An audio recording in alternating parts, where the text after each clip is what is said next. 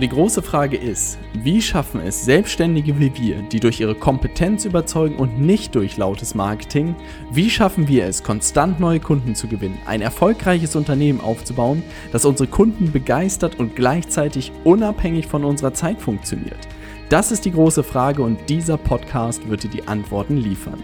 Mein Name ist Robert Heinecke und du hörst den Stay Hungry, Stay Foolish Podcast. Es ist Donnerstag, ich kaufe mir Supreme. So oder ähnlich würde wahrscheinlich der deutsche Rapper Rin diese Folge einleiten. Nein, Spaß beiseite, hier ist Nils und ich freue mich, wo auch immer du mich gerade hörst, dir heute einen richtig coolen Impuls mitzugeben. Ähm, da kommen wir auch zur ersten Fragestellung natürlich. Worum soll es heute in der Folge gehen? Ähm, diese Folge basiert auf einem Gespräch, das ich mit Marvin, einem Freund und zugleich äh, Teamkollegen am Wochenende Samstag auf meinem Balkon hatte und äh, wir bei einer Tasse Kaffee über das Thema geringste Standards gesprochen haben und das hat mich so ein bisschen an das Buch Compound Effect erinnert. Und ähm, ich würde ganz gerne in dieser Folge noch ein paar andere Punkte aus dem Buch beleuchten, aber das Thema geringste Standards jetzt gleich mal vorwegnehmen und dir auch erklären, warum das so wichtig ist. Also das, die, deine geringsten Standards sind äh, dein Spiegelbild. Ja, also wenn du vor dem Spiegel stehst und dich siehst und auf dein Leben blickst, wie es aktuell läuft, dann sind das deine geringsten Standards. Und äh, das habe ich mir nicht überlegt, sondern das habe ich aus dem Buch The Compound Effect von Darren Hardy. Und äh, darüber möchte ich dir jetzt ganz bisschen was erzählen. Und bevor wir starten, äh, mir ist bewusst, dass die ersten Podcast-Folgen noch gefüllt von M's und sind. Das scheint äh, absolut noch meine Schwächen zu sein. Ich gelobe definitiv Besserung über die nächsten Folgen. Insofern, wenn es dich noch stört, den einen oder anderen M oder den anderen äh, zu hören, dann ähm, seid ihr sicher in den nächsten Wochen und Monaten, wenn ich diese Folgen weitermache, werde ich das abgestellt bekommen. Ja, das können wir nachher auch in einem äh, Punkt aus dem Buch beleuchten. Ja, so, geringster Standard. Also wie ist das Thema zustande gekommen? Ich glaube, ähm, mich erinnern zu können, dass es darum ging, dass ich Marvin erzählt habe, dass ich jetzt die Zeit, in der wir viel zu Hause sind, also diese Corona-Zeit einfach genutzt habe, um äh, meinen Körper nochmal etwas anders, also viel athletischer zu bearbeiten. Normalerweise gehe ich viel ins Fitnessstudio und äh, bin halt immer sehr darauf getrimmt, halt einfach die Muskeln irgendwie groß zu bekommen, beziehungsweise ja genau einfach stumpfes Bankdrücken und so weiter zu implementieren. Und ich habe früher halt auch immer viel zu Hause trainiert und das habe ich jetzt halt wieder, ich habe mich wieder neu ins Zuhause, ins Homeworkout einfach verliebt. Und ähm, viel mehr Cardio gemacht, äh, den Körper nochmal ganz anders bearbeitet und so. Und andere und einige Muskeln sind halt wieder zum Vorschein gekommen, äh, die durchs Homeworkout halt viel kräftiger als zum Beispiel der, also wer jetzt ein bisschen Ahnung von Sport hat, zum Beispiel der der Innenbrustmuskel, ja, also gerade diese Form habe ich ein bisschen mehr bekommen, weil ich viel mehr äh, in diesen in diesen Übungssets gearbeitet habe und äh, beziehungsweise auch am Bauch sehr viel gearbeitet. Also ich habe mir das Ziel gesetzt, hey, dieser Corona-Zeit, wenn ich viel zu Hause bin, kann ich mich super ernähren. Ich brauche, also ich habe eigentlich alle Grundvoraussetzungen, um wieder, wieder ein Sixpack zuzulegen. Und da habe ich Marvin erzählt, hey, es ist irgendwie komisch, also ich muss halt verdammt viel arbeiten oder mir sehr viel, äh, sehr viel umstellen, um Sixpack zu bekommen.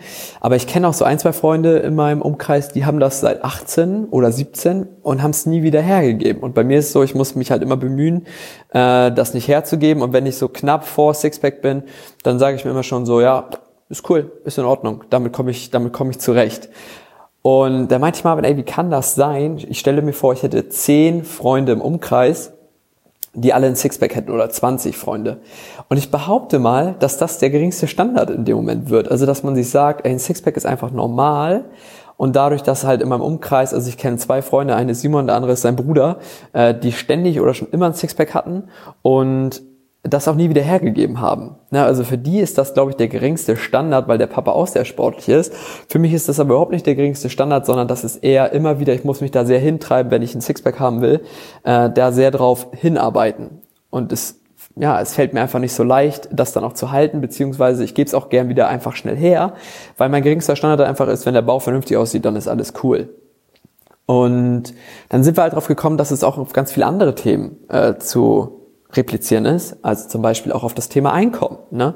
Äh, wenn ich mich umgucke, was meine Freunde sozusagen netto verdienen, das ist weniger mit Neid oder mit was macht der andere oder verdient er, sage ich mal, diese, diese, dieser Blickwinkel, sondern eher, naja, wenn keiner im Monat 10 oder 20.000 Euro netto verdient, das klingt nach verdammt viel Holz, aber es ist ja möglich in dieser Welt und das machen ja auch Menschen. Ne?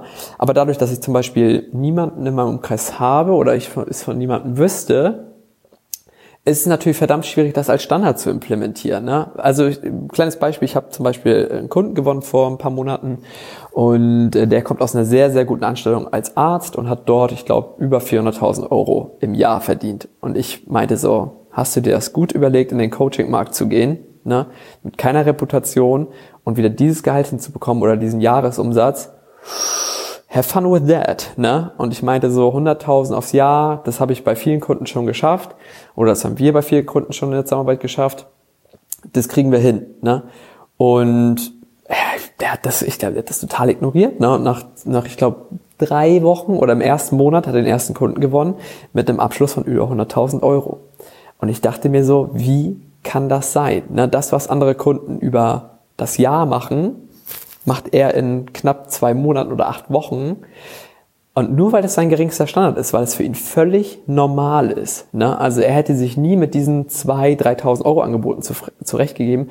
Das kommt gar nicht, also wahrscheinlich auch, also ich weiß ja, wie das alles abgelaufen ist bei ihm, aber trotzdem, das ist einfach keine Option gewesen. Und das ist einfach so spannend zu sehen, dass wirklich dieser geringste Standard im Umfeld, äh, dass der auch so ein bisschen das macht, äh, was du am Ende verdienst, wo du lebst, wie du dich anziehst, äh, wie dein Körper aussieht. Und das ist sehr, sehr spannend und das einfach auch mal zu hinterfragen und wie kann man den Standard auch erhöhen. Ne? Also zum Beispiel bei mir, ich müsste irgendwie hinkommen, dass Sixpack, weil ich es eigentlich sehr gerne mit mir rumtrage, ähm, wie kann das mein Standard werden? Also wie kriege ich es hin, dass das mein Standard wird. Da gibt es zum Beispiel so Tricks, es könnte ja zum Beispiel sein, dass man äh, wöchentlich sich committet, also es ist ein bisschen hart, aber zum Beispiel eine Instagram-Story einfach sein Bauch fotografiert und das hochlädt. Und der eine oder andere würde denken wahrscheinlich, hä, was, was, was hat der denn für Sorgen? Auf der anderen Seite, mir würde es total helfen, das wahrscheinlich allen Leuten zu zeigen, wo ich gerade stehe, um das nie wieder herzugeben, weil ich mich so, weil ich, weil ich ein Commitment anderen Leuten gegenüber abgeben würde. Ne? Ähm, also nur mal rumgesponnen. Ich habe da noch keine richtige Idee, aber ich würde das gerne als geringsten Standard bei mir implementieren. Und das ist genauso etwas wie mit, mit monatlichem Einkommen. Ne? Also wenn ich jetzt einfach sehe, dass das, wenn man, sage ich mal, gut arbeitet, wo man sich bewegen kann, dann ist es halt auch krass, wie schnell es dünn oder wie, wie, wie dünn es an der Spitze wird. Ne? Ich habe letztens, glaube ich, ein YouTube-Video gesehen, da hieß es halt irgendwas, dass ab 70.000 Euro Jahreseinkommen äh, fing, glaube ich, Top 10, so die Top 10 Jobs in Deutschland an. Und das hing sich, glaube ich, bis Platz 3 oder so und dann ging es irgendwie mit 80.000 Euro Jahreseinkommen. Das heißt, also die ganzen Plätze so bei 70 bricht sowas. Ne? Wenn man es in, diese, in diesem Bereich geschafft hat, dann entspannt sich die ganze Lage. Und das ist halt super crazy, ähm, wie dünn dieses ganze Feld ist und wie, wie, wie, wie klein der Unterschied ist. Also zum Beispiel in dem Buch ähm, Compound Effect war auch so ein Thema drinne, dass Tiger Woods, glaube ich, äh, also ein krasses Preisgeld erhält bei seinen Turnieren oder erhalten hat, wenn er gewonnen hat. Und jemand nur, der auf Platz drei war, ein Schlag schlechter war insgesamt, einen Schlag mehr hatte sozusagen beim Golf. Ich bin da nicht so richtig firm, wie, wie, wie sich die, äh, wie man die äh, so sprachgewandt wie man das äh, beim Golf einsetzt, aber er hat auf jeden Fall einen Schlag mehr der drittplatziert und das war häufiger so, dass man wohl ein oder zwei Schläge mehr hat. Und wenn Tiger Woods eine Million Preisgeld bekommen hat, hat der Drittplatzierte 80.000 oder so bekommen. Und es ist so spannend zu sehen, wie dünn es nachher dann an der Spitze wird. Ähm, und wie schnell man sozusagen zu den Top-Leuten gehört, wenn man sich nur ein kleines bisschen verbessert. Aber ich, ich schweife ab, aber äh, das, das ist halt ein sehr spannender Punkt. Also geringster Standard, ein riesen Thema, was ich dir gerne mitgeben würde, da einfach mal drüber nachzudenken. Also es macht, äh, guck in den Spiegel, guck dir deine Klamotten an, äh, wie du dich anziehst, wie du dich artikulierst, wie du redest, wie du, äh, ja genau, ähm, wie du äh, dein Gesicht behandelst, wie du deinen Bart pflegst, deine Haare, ist egal. Alles ist geringster Standard. Ne? Alles, was du sozusagen selbst dir zulässt. Wenn es dir Dein geringster Standard ist, äh, dir abends eine, eine Tüte Chips aufzureißen, die auf der Couch zu essen, dann ist es dein geringster Standard, weil es für dich vielleicht in deinem Umfeld normal ist, dass man sowas macht. Mir würde das nie einfallen. Dafür bin ich in einem sehr sportlichen Umfeld. Und da ist keiner abends auf der Couch Chips zu widmen, sind es keine Leute, auf, denen ich, auf die ich raufblicke. Und ähm, deswegen ist es zu einem Standard geworden. Also ich denke da gar nicht drüber nach. Ich kriege das halt nur mit, dass einige das tun und ich denke mir immer so, wie kann das sein? Das würde mir nie einfallen. Ne? Ähm, naja, gut. Jetzt komme ich so ein bisschen zu den Punkten, die ich, äh, zu den Punkten, zu den Punkten aus dem Buch, die ich dir noch gerne mitgeben würde, die ich mega cool fand, ähm, die du jetzt einfach mal mitnehmen kannst, ohne das Buch groß zu lesen. Punkt eins, den ich noch aus dem Buch dir gerne mitgeben würde, ist Consistency is the ultimate key to success. Ähm, und das ist ein Thema, was ich, glaube ich, mein ganzes Leben verfolgt habe, äh, beziehungsweise natürlich rafft man sowas erst mit 14, 15, 16 irgendwie den Dreh, dass da irgendwas ist, was man gut macht und das auch eine Formel irgendwie folgt. Also zum Beispiel, ich habe bei mir immer gemerkt, dass ich, also zum Beispiel, es war nie so, dass ich der Schnellste in der Schule war, es war nie so, dass ich der, der am meisten gemacht hat, war. Äh, oder auch beim Fußballtraining. Ich war nie der, der irgendwie, ich war nie der Beste der Mannschaft. Ich gehörte immer zu den Guten, aber nicht zu den Besten. Mm, aber es ist auch nie irgendwie, ich bin nie nach hinten gerutscht. Und das war auf jeden Fall aus meiner Sicht, weil ich mal sehr konstant in allem war. Also ich habe nie, also ich habe immer meinen Rhythmus eingehalten. Jetzt auch beim auch Fitness das gleiche Thema. Ne? Ich bin, ich gehöre nicht zu der Spitze. Ich bin aber auch deutlich besser. Also ich bin immer irgendwie im Mittelfeld bei solchen Geschichten. Ähm, nur, also oder nee, genau, drehen wir es mal anders. Nur im Bereich Sales bin ich verdammt gut, da habe ich irgendwas, was ich besser kann als andere. Und da hat mich Consistency immer hingebracht, weil ich immer sehr konstant, also auch wenn ich, ich habe nie zugelassen, ähm, wenn, also für mich war immer wichtig, mir Ziele zu setzen und zu sagen, hey, diese Woche muss ich mindestens einen Kunden gewinnen, diese Woche muss ich mindestens das machen und mir fällt es nicht schwer, diese Zahlen zu erreichen oder das einfach durchzuziehen. Genau, worauf ich hinaus will, was ich auch immer wieder bei unseren Kunden merke, ist, dass intelligente Menschen ein totales Problem haben mit dieser Konstanz, äh, weil sie Dinge immer wieder überdenken oder anders äh, überlegen. Also Fitness ist da auch ein gutes, gutes Gegenbeispiel. Zum Beispiel könnte ich, ähm, wir, genau, wäre ich, also im Sales gelingt es mir, stumpfe Dinge sehr einfach durchziehen und dadurch bin ich irgendwann immer besser geworden und einfach Aufgaben und sie immer wieder zu wiederholen. Beim Fitness fällt mir das total schwer. Also wenn ich jetzt überlege, wenn ich seit acht oder zehn Jahren ins Fitnessstudio gehe, wenn ich acht oder zehn Jahre lang mich nur aufs Bankdrücken konzentriert hätte und jedes Mal eine Wiederholung mehr zu machen, dann wäre ich definitiv weiter, als ich heute bin. Aber weil ich jedes Mal wieder Übung gewechselt habe, ähm, Winkel verändert habe, weil ich dachte, ich müsste die, die Wiederholungsrate äh, oder beziehungsweise wie man diese äh, die Sätze aufbaut, das äh, zu verändern, das hat mich immer wieder davon abgebracht, näher dem Success, also dem, dem Erfolg nahe zu kommen.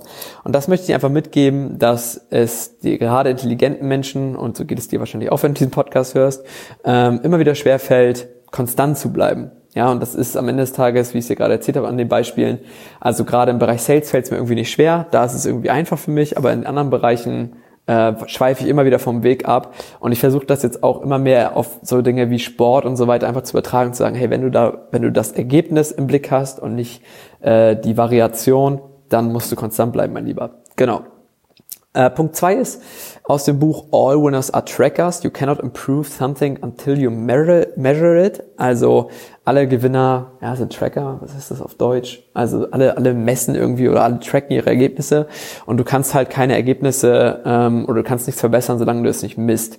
Ähm, das ist tatsächlich etwas, was ich das erste Mal in meinem Leben ähm, wirklich verstanden habe, als ich mit Sales angefangen habe. Also gerade mit diesen Geschichten, wie viele Leute habe ich heute angerufen, darüber nachzudenken äh, oder mir aufzuschreiben, wie viele Angebote habe ich rausgegeben, welche Angebotshöhe ist gerade draußen.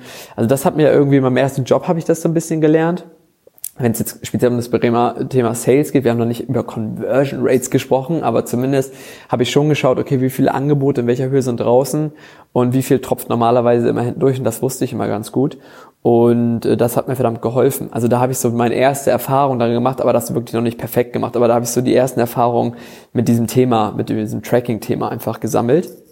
Und dann kam die äh, richtig große Erleuchtung, wie wichtig dieses Thema ist, glaube ich, vor zwei Jahren oder drei Jahren, als ich das Programm von Greg O'Gallagher, so ein Fitness-Typ aus Amerika, gekauft habe. Und da zum Beispiel das erste Mal drinne war, sein Essen zu tracken, seine Sporteinheiten zu tracken. Und da habe ich zum ersten Mal gemerkt, wie einfach man Fortschritte macht, wenn man Sachen trackt. Ne? Also wenn man das einfach wirklich dokumentiert und dann nach und nach immer wieder verbessert. Und ähm, ja, man kann viel drüber reden, aber am Ende des Tages, wenn man es wirklich mal gemacht hat, ist das äh, ein verdammt krasser Effekt. Und insofern kann ich das nur jedem empfehlen, eigentlich gerade bei Fitness oder Ernährung damit einfach mal anzufangen, den Effekt zu sehen und dann es auf Business zu übertragen, wenn es eh schon im Business implementiert ist. Genau. Dritter Punkt aus dem Buch, Every dollar you spend today is costing you fifth dollar in 20 years. Äh, das fand ich auch sehr spannend, so ein bisschen einfach mal als Gedanke mitzunehmen, dass man, keine Ahnung, wenn man ja 10 Dollar ausgibt, dass es in 20 Jahren 50 Dollar wären Also man soll sich, glaube ich, nicht jede Investition oder jede Ausgabe, die man tätigt, zerdenken, ne, weil am Ende des Tages ist das Leben aus meiner Sicht auch ein bisschen dazu da, Geld auszugeben, aber sparen ist halt auch wichtig. Und gerade wenn man zum Beispiel ein Lebensstil hat, wie sich vielleicht ein vernünftiges Auto mal oder ein sehr cooles Auto zu holen, vernünftig klingt auch so komisch, ein cooles Auto zu holen oder sich ein schönes Haus zu bauen, dass man, wenn man diese Ziele hat, wirklich daran denken muss, dass man sein Geld nicht verschießt. Ne? Also angenommen, du hast wirklich das Ziel, dir ein Haus zu bauen, denkst an 500.000 oder eine Million irgendwie, die du besitzen müsstest. Gut, jetzt kommen wir die Jungs, die ähm, mit Krediten und so weiter, ja, ja, alles cool. Aber jetzt mal in wirklich in Summen gedacht, die man dann sich auch aufbaut und die einfach auch natürlich nicht schlecht sind, wenn man sie, wenn man sie Cash besitzt. Mm oder zumindest, wenn man sie auf dem Konto besitzt. Ähm, und wenn man, keine Ahnung, eine Ausgabe über 10.000 Euro, angenommen eine Uhr, dann sind wir wieder bei dem Thema. Ne? Und wenn man die wirklich ausgibt, die 10.000, dass man weiß, hey, in 20 Jahren werden das 50, was könnte ich mit 50 machen? Könnte ich sie vielleicht weitergeben? Könnte ich ein Studium für meine Kids bezahlen?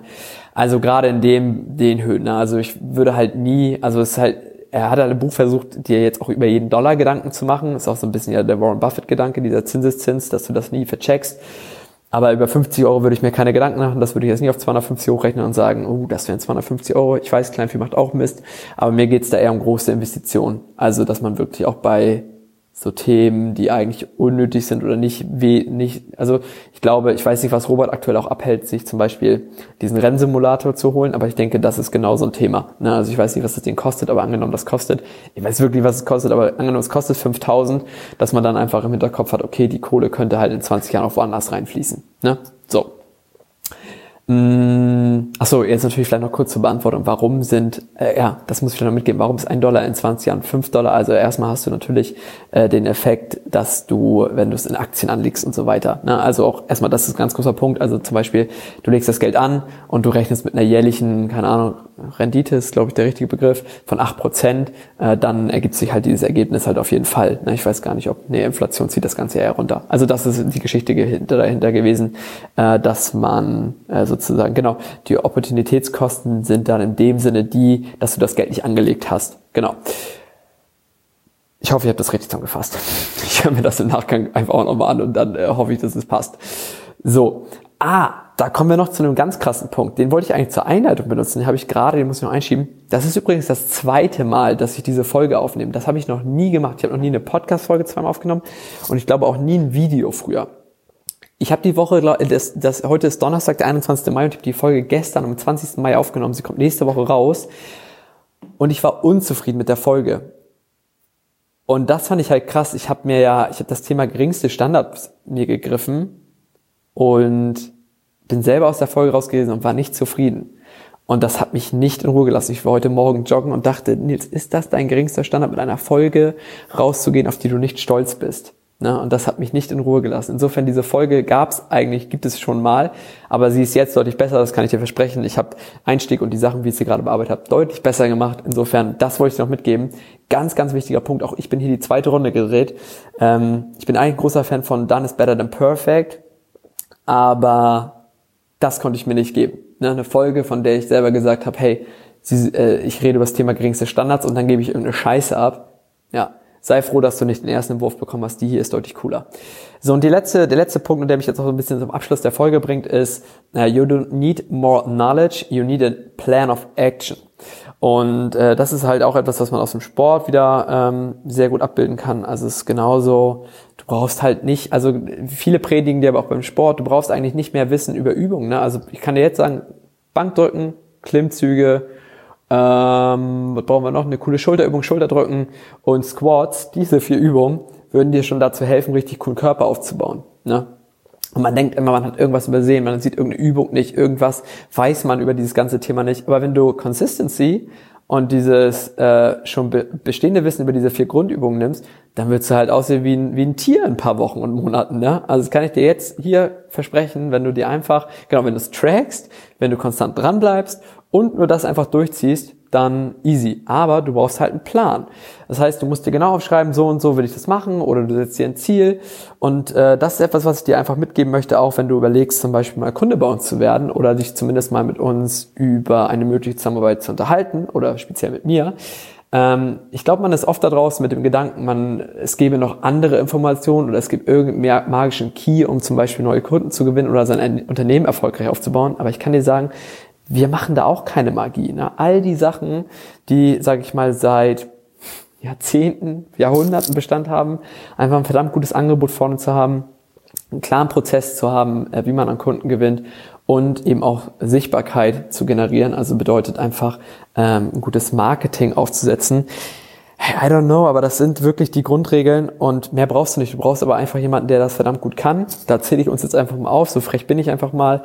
Mm und deswegen, also du kannst dich gerne im Markt umgucken, schauen, was gibt es noch für Möglichkeiten, äh, ist da eine raffiniertere Methode oder so, kann dir sagen, nein, du brauchst einfach nur jemanden, der dich da an die Hand nimmt. Ist wirklich so, ist wie beim Sport. Also das hat mir Greg O'Gallagher einfach gezeigt, als ich gesehen habe, das war keine Magie, was da im Sportprogramm ist, aber als ich die Sachen einfach genauso umgesetzt habe, diese einfachen Sachen umgesetzt habe, ähm, sind die Ergebnisse gekommen. Genau.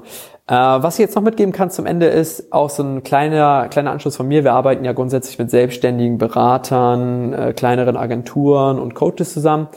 Aber was mich auch mal total reizen würde, so ein bisschen in den B2B-Bereich, also in den größeren Bereich auch nochmal irgendwann reinzugehen. Und wenn du jetzt, sag ich mal, schon länger Zuhörer bist und immer gedacht hast, Mann, warum arbeiten die denn nur mit kleinen oder mit, mit Selbstständigen zusammen und nicht mit irgendwie größeren Unternehmen, da gibt es genügend Gründe für. Aber ich würde mich mal sehr freuen, wenn du jemand, ein aufmerksamer Zuhörer bist und schon lange mit dem Gedanken spielst, ey, unsere Sales-Abteilung, wenn die das Wissen von denen oder das, unsere Marketing-Abteilung, wenn die das Wissen von denen hätten oder wenn die sich mal mit denen austauschen würden, dann könnte, könnten wir auch so ein bisschen äh, jüngere und modernere Wege gehen. Äh, dann sprech mich einfach gerne mal an. Also schreib mir auf Instagram zum Beispiel eine Nachricht, da heiße ich Nils Gra, ähm, also Nils GRA oder bei LinkedIn einfach Nils Grammersdorf eingeben und wenn du wirklich in einem coolen Unternehmen, äh, sag ich mal, unterwegs bist, was auch ein bisschen größer ist, und sagst, Mensch, ey, dieses ganze Wissen und so, dass ich feiere das mega ab, aber wahrscheinlich äh, sind die dafür einfach nicht zuständig. Sprech mich mal an. Ich hätte mal mega Bock, mich zumindest mal auszutauschen und mal ein bisschen mehr auch Gefühl zu bekommen, wie man so eine Sales-Abteilung mal richtig zu einer richtig krassen Maschine machen könnte, weil ich sehe ja, was wir aus Einzelpersonen und kleineren Unternehmen machen.